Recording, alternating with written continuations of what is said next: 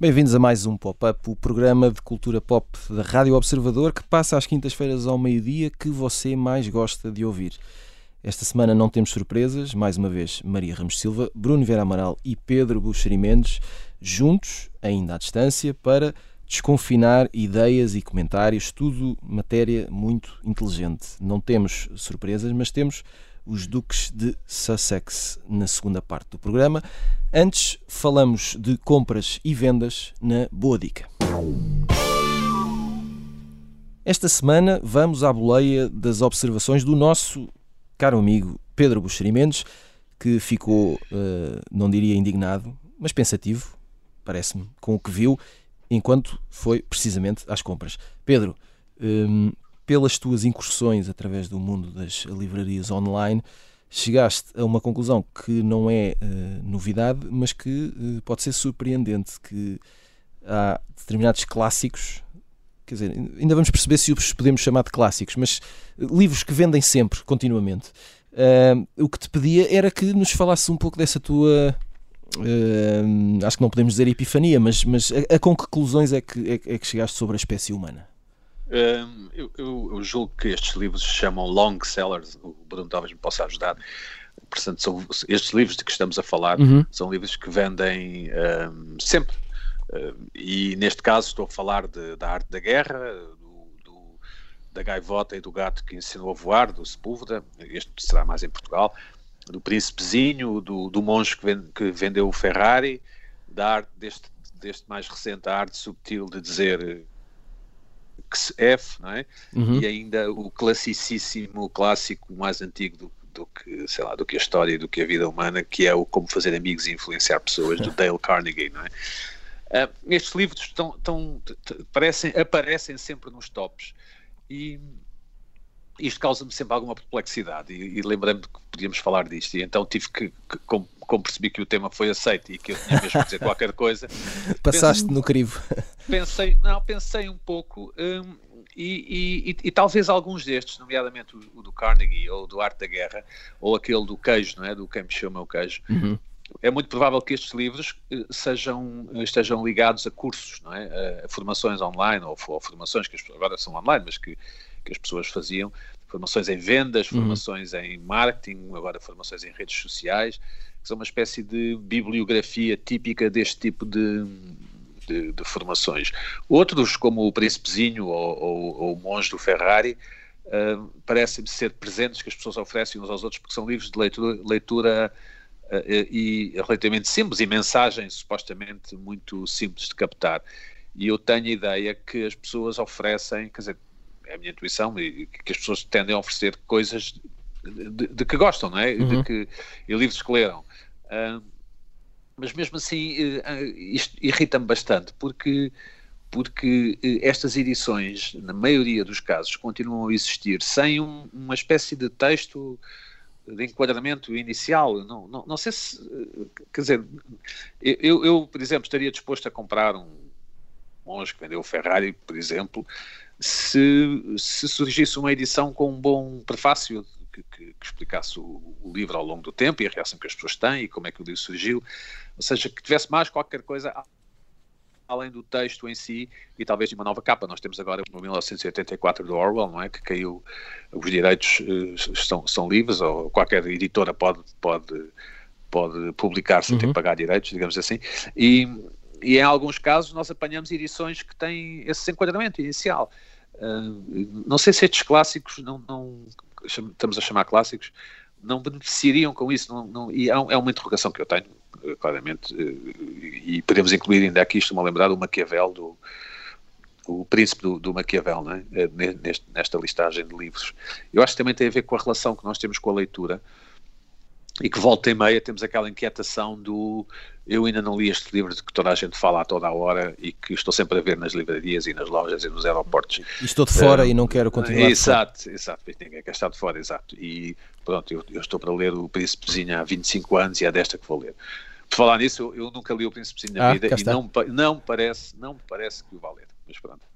Muito bem. Uh, talvez talvez depois deste programa alguém te ofereça o Príncipezinho. Uh, Bruno Vera Amaral, uh, queria perguntar-te, na tua entendida opinião, uh, o que é que é fundamental para inscrever um livro nesta categoria do vende sempre? Uh, e lembrar que aqui não tem a ver com. Por isso é que eu tinha aquela dúvida de, de, usar a palavra clássico ou não, porque aqui a questão da antiguidade uhum. se calhar não se, não se coloca, não é? Porque há muitos clássicos intemporais que não estão assim nas, nas tabelas de vendas. Sim, há clássicos instantâneos, não é? Uhum. O falou, falou de alguns livros que, que se tornaram clássicos muito rapidamente, ainda que não sejam literários. Em relação aos clássicos literários, eles têm sempre procura, porque cada geração uh, descobre uh, os clássicos à sua maneira. E então, desde que os livros estejam disponíveis, eles vendem-se. Poderá é não, não ser em quantidade suficiente para, para chegar aos tops.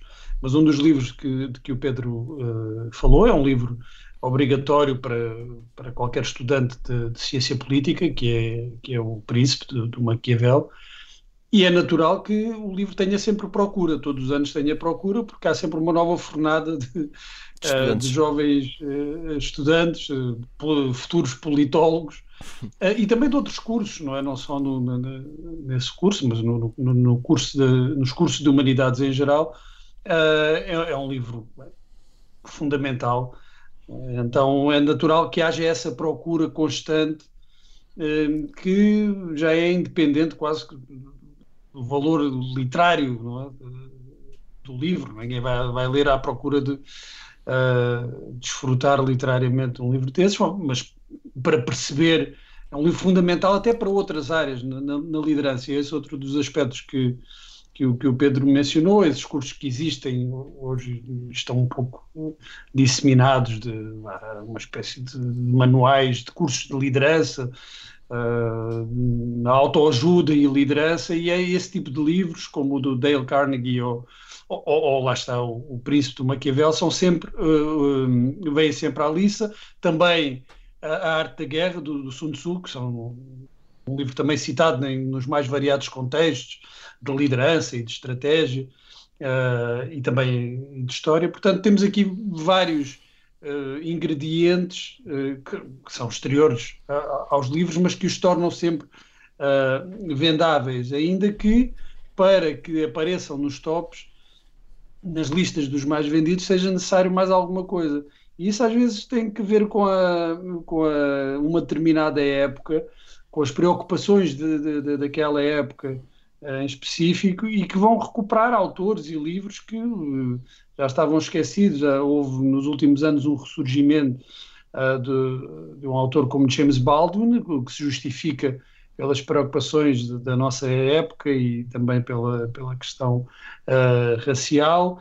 O ano passado tivemos uma procura uh, intensa do, do, livro A Peste, do Albert Camus, pelo tempo que, também que, que vivemos uh, da pandemia, e depois há adaptações cinematográficas, novas edições, o facto de um autor, da obra de um autor cair no, no, domínio público, tudo isso pode justificar conjunturalmente uma maior procura de clássicos que não têm que necessariamente ser, como disse, clássicos literários. A pergunta que interessa, se aconselhas o Príncipezinho ao Pedro? Uh, eu aconselho o Príncipezinho, não, não, não sei se, se, se, vai mudar a vida, a vida do Pedro. Do Pedro. Uh, eu, eu, também não o li na infância, já, já o li quase por obrigação, uh, mais tarde. Não, se, não, por isso não, não, não, não alterou a minha perspectiva uh, de vida. Isso também é um bom tema. Quando é que devemos de ler certos livros, não é? Uhum. Sobre esse timing. Há, há, há, tem uma época, não é? Que, que, lidos já depois de uma, de uma, certa idade não tem o mesmo, não tem o mesmo impacto. Uh, mas entre o Príncipe e o Príncipezinho, eu recomendaria ao Pedro o, o Príncipe, não sei se ele já o leu, eu, mas eu já li, já. Claro, então, obviamente. Esse já, esse já. Eu, eu, eu até, eu até, até já estudei ciência política, pá, vê lá. Não, até já estudei ciência política, vê lá. Ah, ah, Podíamos ter.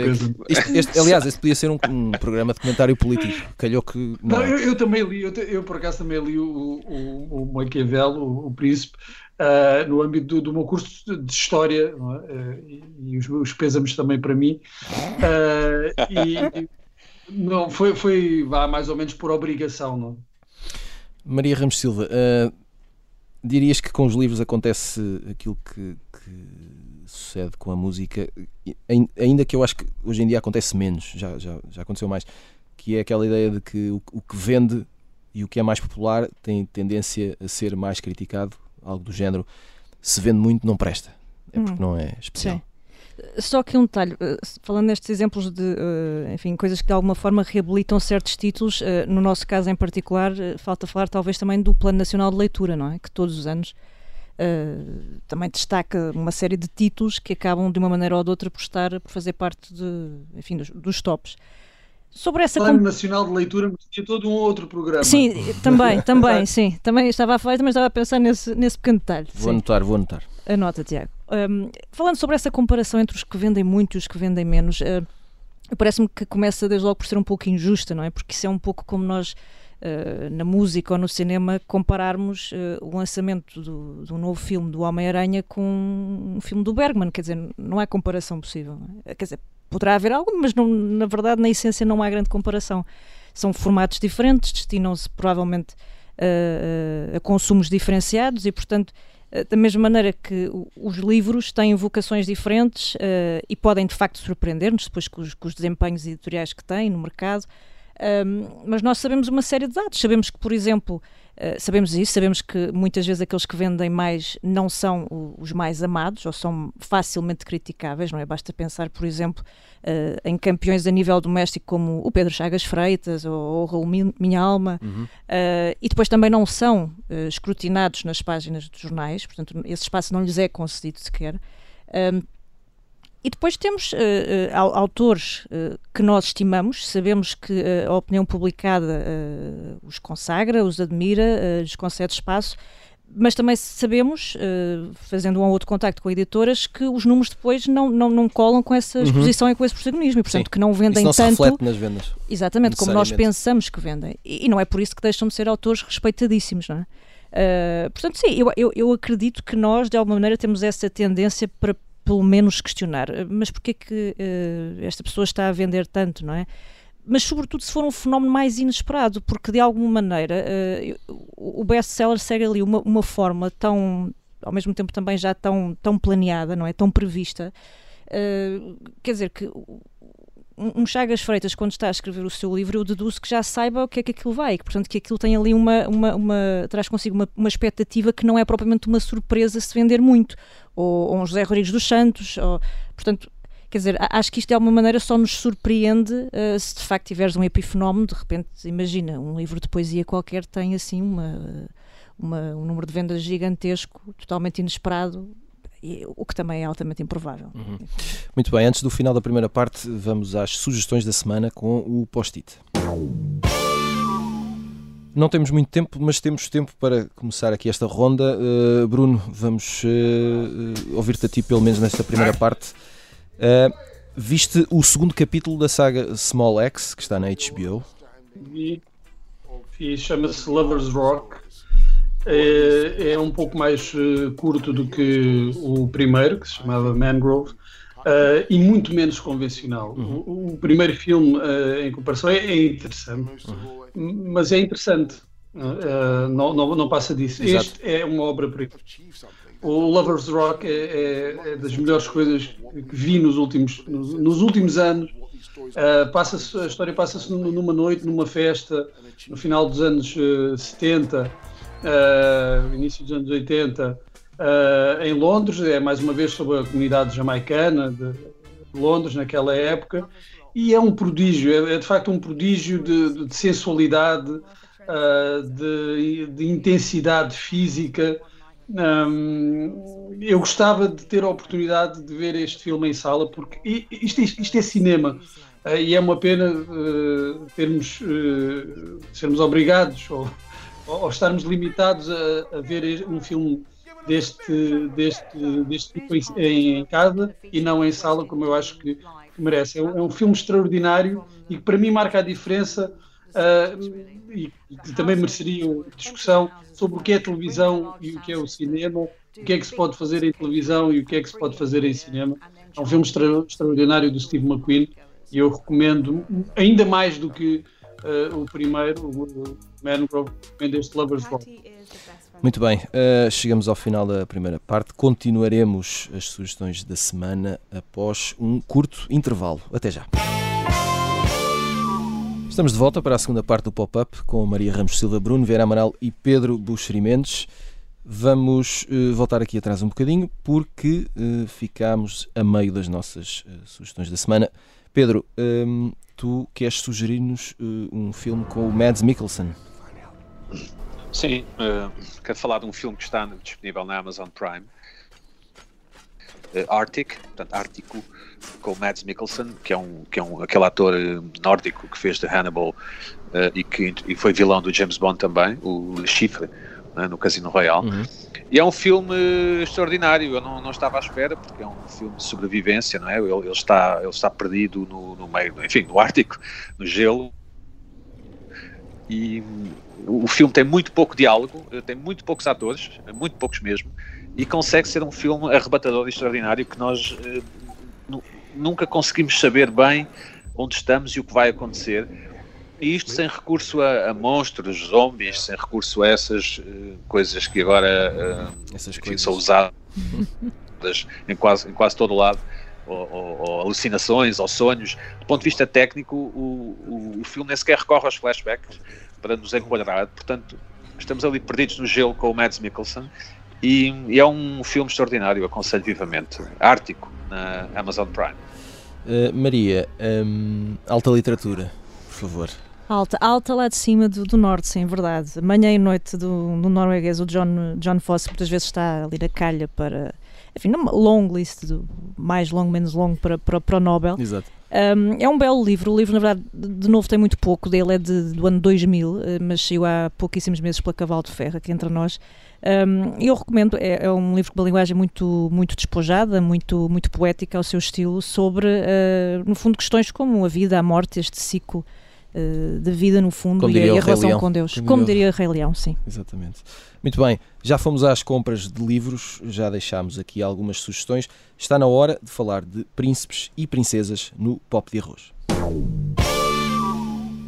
E para começar, uh, como se de um conto se tratasse, tudo aconteceu na madrugada de domingo para segunda, quando o príncipe Harry e Meghan Markle foram entrevistados por Oprah Winfrey na estação televisiva americana CBS. E os temas ali abordados, das confissões de Meghan sobre a relação com a família real inglesa, alegados casos de racismo ou instabilidade entre Harry e o pai, o príncipe Carlos, todos estes temas continuam a fazer eco uh, e provavelmente assim vão continuar, até porque a resposta da Casa Real até agora foi algo como isto é grave, nós vamos responder, mas uh, ainda não está na hora. Uh, Maria Ramos Silva, queria, se calhar um resumo não será assim tão importante, mas o que é que está aqui em causa com esta, com esta entrevista? Sim, olha, um resumo de facto muito breve para não amassar aqui muitos nossos ouvintes que já devem ter a informação, pelo menos essencial, sobre a história. era uma vez um duque e uma duquesa, não é? que, que, enfim, que já há algum tempo entraram em rota de colisão com, com a família real britânica. Uh, decidiram ir à sua vida. Uh, o problema é que deixaram ali uns, umas pendências, umas coisas por, por resolver.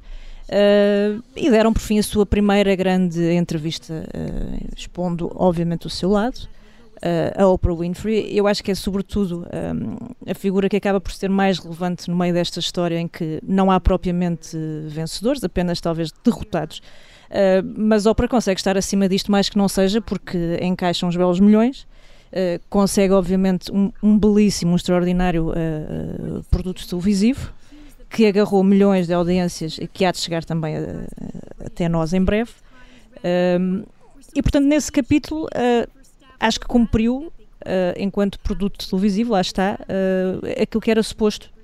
Ninguém certamente querá ficar de fora disto, pelo menos aqueles que, que seguem mais ou menos o tema e que se, enfim, que, que... E, e, se calhar mesmo aqueles que não seguem, mas. E mesmo os que não seguem é de facto o assunto o, sumarento o barulho, da semana. O barulho vai Sim. chegando e as é, pessoas. É, é difícil ficar à margem disso. Perguntam-se, é? mas, mas o que é que se trata, não é? Sim, sobretudo porque, uh, e voltando um pouco aqui à, à interlocutora desta história toda, um, as pessoas sabem que uh, quando visitas uh, a Oprah, eu, eu uso a expressão visitar porque de facto é muito isso, chegas ali uma espécie de sala de estar confortável onde te sentes à vontade.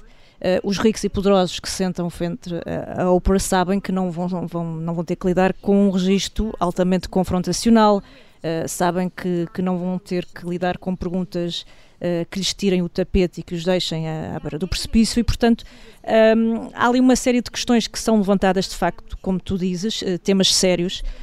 que quanto a mim depois, saltando do lado televisivo para um mais deontológico, se quiseres, um, permite que certas pontas de facto permaneçam soltas e isso é grave, porque há ali acusações que são muito graves e que depois não são concretizadas, não é? até às últimas consequências. Uh, e o que nos sobra depois acaba por ser ali detalhes entre. Eh, lá está, com essas acusações uh, relevantes em fundo, mas depois detalhes quase risíveis, como uh, uma turquesa a comparar-se à pequena sereia, um homem adulto a dizer, a queixar-se que o pai lhe cortou a mesada. Uh, e, e, portanto acabamos por, por, por, ver tudo isto o Lito é complicado. É, é, é de facto complicado. Resumindo é muito complicado. Uh, porque depois tu tens ali obviamente uma série de implicações Uh, que, são, que são concretas e que são sérias, mas ao mesmo tempo assistimos a uma monumental lavagem de roupa suja, não é? No fundo, é, todos temos problemas em casa, uh, só que há uns que depois partilham isso na televisão perante pelo menos 17 milhões de pessoas e outros não resolvem as coisas dentro de sua casa. 17 milhões numa primeira etapa. Numa não? primeira etapa, obviamente, porque isto ainda promete uh, crescer mais em termos de, de audiência. Pedro Buxeri Mendes, uh, provavelmente terás prestado mais atenção a esta entrevista como produto televisivo do que ao conteúdo real ou novelesco que ele, que ele uh, contém. Se, provavelmente prestaste mais atenção à dinâmica da apresentadora ou da entrevistadora com os entrevistados. Também queria, queria perguntar-te sobre isso, se, se, se, este tom que a Maria falava de, de a mim parece-me que há ali uma escolha óbvia, não é? De um lado, e há, há uma forma de fazer perguntas que correspondem a essa escolha. Uh, tendo em conta o, o, o, formato televisivo, só podia ser assim? Só assim é que funcionaria uma entrevista deste género? Há um, há um erro muito comum em Portugal que continuamos a cometer, que é uh, confundir uh, um segmento televisivo, neste caso é televisivo, uhum. com, com verdade, jornalismo, uhum. sim, oportunidade, sim. o que for. Pronto. Eh, é uma acusação que é muito feita ao Ricardo Alves Pereira, por exemplo, as entrevistas, ah, são combinadas e tal. Uh, em princípio, uh, quase sempre uh, é do interesse das duas partes. quando não estamos na presença de jornalistas, uhum. o Ricardo Alves Pereira não é um jornalista, a Oprah não é uma jornalista, outras figuras da nossa televisão e de outras televisões não são jornalistas. Portanto, em princípio, quando não há jornalismo envolvido, as duas partes têm interesse em combinar assuntos. Não significa e por favor acreditem, que combinem tudo e que decorem tudo as respostas. Não, as pessoas estão, num, num, vão, estão juntas naquilo, portanto, neste caso a Oprah e o casal real estão juntas naquilo, portanto, todos têm qualquer coisa a ganhar e todos têm qualquer coisa a perder e, e no fundo, fazem um pacto um, para saírem o melhor possível na fotografia, não é? Quer dizer, a, a, a Oprah não vai uh, desatar a perguntar uh, qual é o teu filme favorito Exato sem, sem que a, a Megan possa, possa pensar num, numa resposta. Eu, eu, eu, às vezes, eh, quando, quando falo com alguém em televisão, eu, eu tento sempre dizer de que é que vamos falar e se, e se perguntasse qual é o teu filme favorito, com certeza enviaria um mail antes ao, ao, ao entrevistado para que ele pudesse pensar na, na, no, no, tema, porque a maior parte dessas perguntas que nós achamos que devam ser espontâneas ou, ou que achamos que têm mais valor se forem espontâneas, aliás, um, raramente tem uma resposta à altura. É muito, muito difícil uh, responder à altura um, no momento. Eu lembro de uma vez que fui ao 5 para a meia-noite, noutras encarnações minhas, e o Nilton fez uma entrevista e ele fez-me um inquérito, tipo um inquérito relâmpago, com 10 perguntas, e eu acertei-as todas. Obviamente acertei-as todas porque o Nilton tinha dado as as perguntas antes, mas foi um belo momento de televisão. Tantas revelações escandalosas neste, neste não, magazine. É- estou é... brincando, brincando. não é escândalo, ou seja, é, é, é evidente que a Meghan Markle é um. Enfim, nós, nós sabemos, ou pelo menos alguns de nós sabem, eh, ou pelo menos alguns de nós pensam, não eu, obviamente, que as, que as mulheres tendem, tendem a ser a parte forte do, dos casamentos. Eu não acho, mas há quem ache. E, isto agora, isto agora. outro, outro programa sobre o assunto. A Maria estava a olhar para mim. Claramente, claramente a Meghan Markle parece-me que, que, que, controla a, coisa, não é? E, e, ela tem relações em Hollywood e agora ainda mais sendo princesa, ou não sei se ela é princesa mesmo ou não. estou um bocado perdido nessas coisas. Não, não uh, é ser. E a, pronto, a, a, presença de, de Oprah Winfrey não é, não é casual e, e acredito, e acredito mesmo, que Oprah até tenha feito isso depois de Meghan ou algum, assessor de Meghan ter jogado a carta racial com Oprah, porque, porque de facto Oprah pode ter, pode ter muitos defeitos, mas uh, usa a sua usa a sua influência, o seu peso para estar do lado de algumas causas certas. Não? Neste caso, eu acho que é uma é a causa certa, a causa racial. Acho que, acho que é um tema importante e tanto assim é que, que a Casa Real Britânica uh, reagiu, não é? Não se esperava que reagisse, não costumam reagir, e reagiu e vai, vai address o tema, não é? Vai abordar o tema. Uh, portanto, acredito que, que, que Oprah estivesse ali de coração uh, comprometido com a questão racial, tal, talvez uh, estivesse menos comprometida se não houvesse essa questão. De qualquer modo, as pessoas estão ali a fazer televisão e a tratar da sua vida do seu futuro. As pessoas que se dão à morte uh, para que todo mundo as possa avaliar e apreciar e, e criticar são pessoas que gostam de viver no, no com, com, com, com, o barulho das luzes, não é? com, certo? Com, com o foco em cima delas e, e, pronto, eu não sei se o Harry vai sair muito bem disto, suponho que não, ele, ele não parece estar preparado para isso, mas, mas, posso estar enganado. A ver vamos, a ver vamos. Bruno Vieira Amaral, uh, partindo do teu habitual olhar sobre a humanidade no geral e a família real britânica em particular, como é que tens acompanhado esta. Uh, será esta uma aula de relações públicas ou, ou, será, ou será um tiro no pé nas, das relações públicas? O, o que é que, como é que vês isto tudo? Ora, uh, o que é que eu tenho a dizer sobre Ora isto? Bem. Muita coisa. Muita coisa. Uh, bem, não é preciso ter muita imaginação nem criatividade para, para fazer este, este golpe publicitário, que, uhum. nem sequer é, que nem sequer é um golpe publicitário, que é tão óbvio. Uh, um golpe publicitário é uma coisa que é feita quando uh, tu não tens outra maneira de chamar a atenção e crias uh, um, acontecimento que, que, põe o foco sobre ti. Que não, não, eles não precisavam de fazer isso, têm acesso, como disse a Maria, têm acesso a uma Oprah Winfrey, têm, têm contactos e há um interesse nas suas figuras mediáticas. Portanto, eles podiam dar esta entrevista a quem eles quisessem, que haveria uhum. certamente muita gente interessada em, em fazê-la. Entrevista, entre aspas.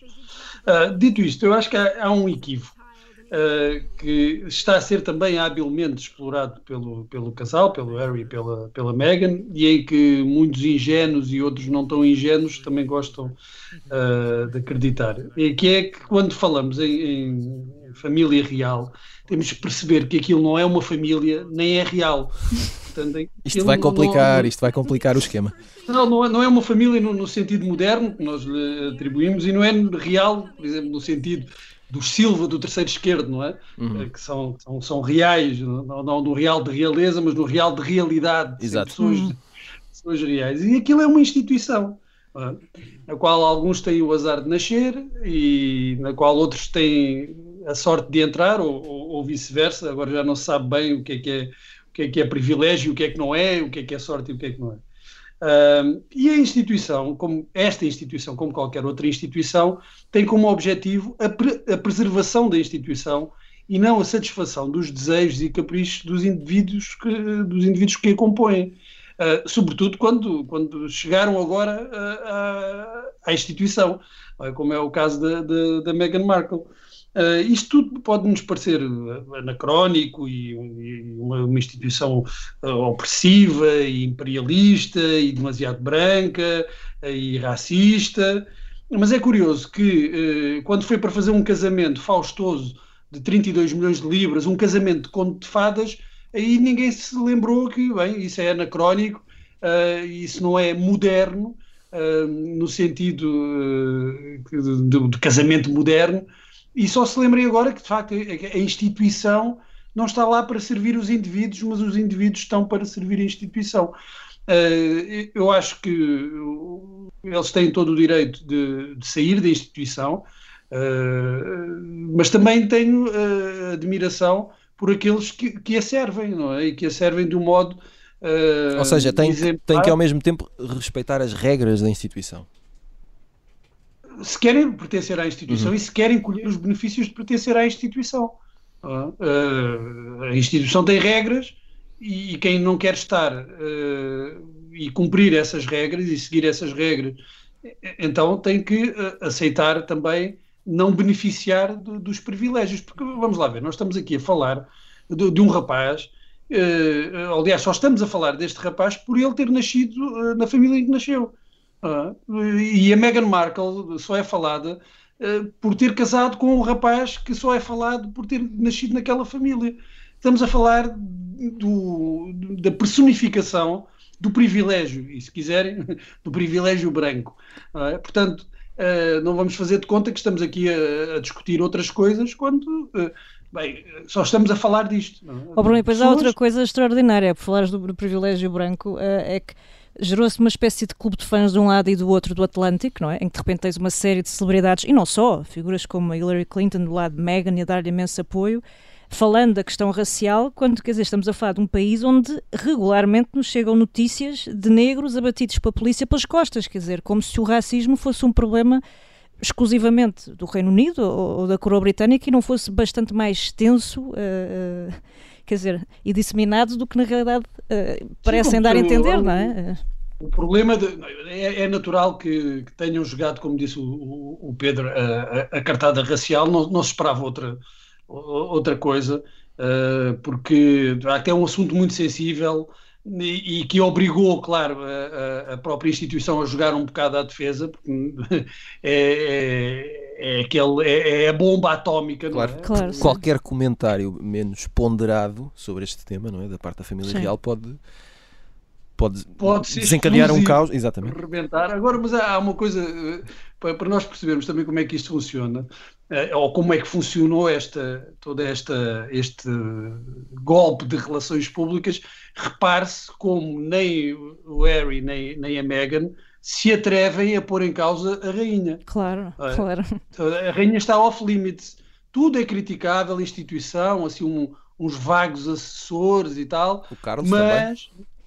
O Carlos, não, não, não. O Carlos já está ali numa. O, o Carlos já entra no, no campeonato ali no plano da suspeição, porque de facto eles ao excluírem a Rainha e o, e o Duque de Edimburgo, depois todos são alvos, não é? Potenciais de. Não, não, mas, é... mas a rainha é intocável. É, portanto, obviamente, sim. O que estava a dizer é que até o Príncipe Carlos sim, sim, sim. faz parte exatamente, dos alvos, exatamente. não é? Exatamente, exatamente. Bem, mas a rainha é poupada, claro. não é poupada, quer dizer, eles é que se poupam a atacar, não é? Porque sabiam que, que uh, o efeito ricochete seria, seria terrível. Portanto, há, há críticas a, a, a, tudo, menos uh, à rainha, não é? E isso é pensado e é deliberado e, e, tem, tem, tem que ver com o objetivo de não, não alienar possíveis uh, simpatias, não é? Muito bem. Uh, fica aqui a reflexão. esperamos em breve ver toda esta entrevista em, em Portugal. Estamos quase a ir embora, mas antes a viagem ao passado habitual no Isso é que era bom. Temos uma pergunta, eu diria, fundamental esta semana. Uh, Astor Piazzolla, o argentino que revolucionou o tango com o seu bandoneon no colo, faria 100 anos esta quinta-feira, 11 de março. E a propósito deste aniversário redondo, vamos fazer uma pergunta que não tem nada a ver com Piazzolla, mas uh, queremos saber qual é o instrumento que os nossos amigos uh, uh, tocam e qual a sua. Uh, Maria, vamos começar por ti, porque sei que não tocas qualquer tipo de instrumento. Nada, rigorosamente nada. Absolutamente nada. nada. Tiveste, tiveste uma infância relacionada com o pífaro, como quase toda a gente, não é? Aquela fase da escola em que aprendes o hino da alegria e, Mas, e já te sentes uma estrela que é, não é? Mas exato. depois aquilo fica por ali. Mas diz-me que instrumento gostavas de facto de saber tocar? Olha, se eu pudesse de facto uh, sonhar alto, adorava acordar assim um dia de manhã e ser tão virtuosa como a Maria João Pires ao piano, por exemplo, que é, que é um encanto. Ou então por uma coisa mais modesta, mas que eu acho extraordinária, que é o trompete. Adorava saber tocar trompete. Ok. Não sei se tem muita modéstia por aí, mas, mas muito bem. Uh, Pedro Buxerimentos, uh, não sei se sabes tocar algum instrumento. Eu disse o que eu gostava, Tiago. Sim, não sim, disse eu sei, eu sei, eu sei. eu sonhava. eu sei não, em, em eu não tive essa disciplina, não tive disciplina ah. suficiente para, para tentar uma carreira como instrumentista. gostava, gostava de saber tocar bem viola baixo, mas. Ora, cá está. Porquê? Já não. Eu julgava, sabes lá porque é que irias dizer bateria, mas. mas Não, não, isso nunca, nunca, nunca, okay. nunca. Demasiado, demasiado barulho. Porque acho, acho um instrumento elegante e fundamental nas, nas, na chamada canção, não é? na canção pop rock. É um okay. instrumento decisivo e, e, e, discreto, enfim, assim, não faz muito barulho. Eu não gosto muito, não, não gosto mesmo nada de barulho. Portanto. Ok, atentem nas palavras elegante, discreto, fundamental. Uh, são estas as. no estes... como eu, não é? Exato, são eu. os critérios de Pedro Experimentos. Uh, Bruno Vera Amaral, uh, qual a tua relação com os instrumentos musicais? Bem, jovens ouvintes, eh, se não aprenderem a tocar nenhum instrumento, vão acabar num programa do Observador a comentar uh, o que quer que seja. Cultura geral, uh, música, reis, princesas e dragões. Eu não, não sei tocar absolutamente nada. Houve um amigo que me tentou uma vez ensinar a tocar guitarra, ao fim de 10 segundos percebeu que seria uma, uma tarefa votada ao fracasso Outro amigo tentou ensinar-me a tocar eh, bateria uh, e aconteceu o mesmo.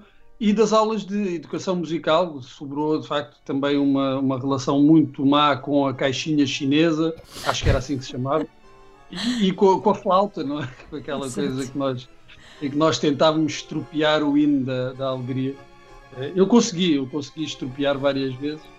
Uh, mas essa é a minha relação com, com os instrumentos musicais.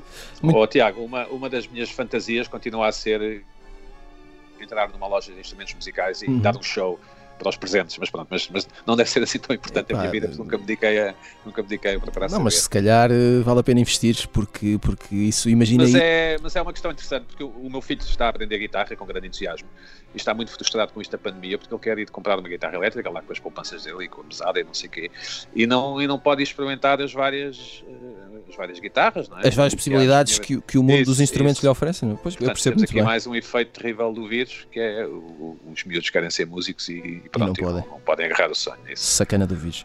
Muito... Mas eu ainda tenho esperança de um dia ser atingido por um raio e. Uh, pois eu também, eu estou a contar com isso. a, a, Nazé lê muitos livros do Oliver Sacks. Assim. Muito bem. Uh, com esta orquestra de falhados, chegamos ao final de mais um pop-up. Voltamos na próxima semana. Até lá.